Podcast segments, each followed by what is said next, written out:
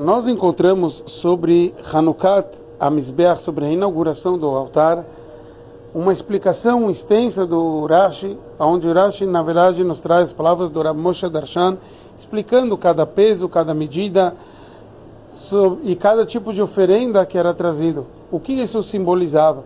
E tem a simbologia desde Adam, do Adam Arishon, depois tem de Noah, Avram Avinu, os patriarcas, e depois a gente vai, vai ver a relação com outros tipos de, de assuntos, por exemplo, Cohen, Levi, Israel, e pergunta aqui o, o Rebbe, o que, que, isso tem a ver com Hanukkah Mizbeach, com a inauguração do altar?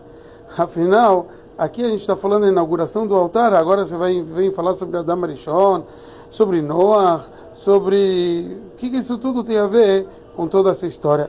Então o Rebbe chega e nos traz que aqui é para mostrar a diferença dos korbanot que tem através do Mizbeach, do altar.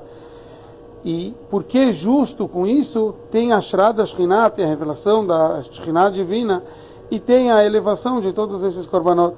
Isso tudo tem a ver com essa conexão que começou com Avram Avinu, que ele fez o Brit Milá e ele se conectou o físico com o divino. Então a gente vê aqui que esse é todo o trabalho dos korbanot que já foram feitos através de Adam, de Noah, mas é, justo através dos korbanot do povo de Israel tem esse trabalho. E é isso que a gente encontra ligado ao conceito de Kabbalat Torá, do recebimento do povo de Israel a Torá, através da subdivisão de Coel, Levi, Israel, de como o nosso povo recebe a Torá.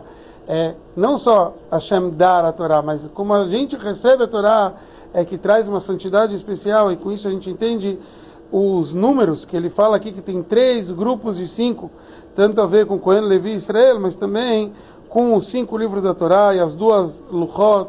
Nós sabemos que a diferença entre cada uma dessas tábuas tem a, tem a ver com a forma que a gente entende qual é o propósito de cada uma dessas tábuas.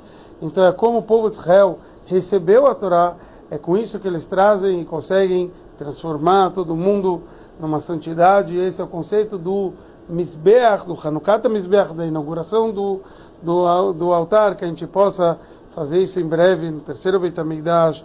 Bora lá, Mashiach, já.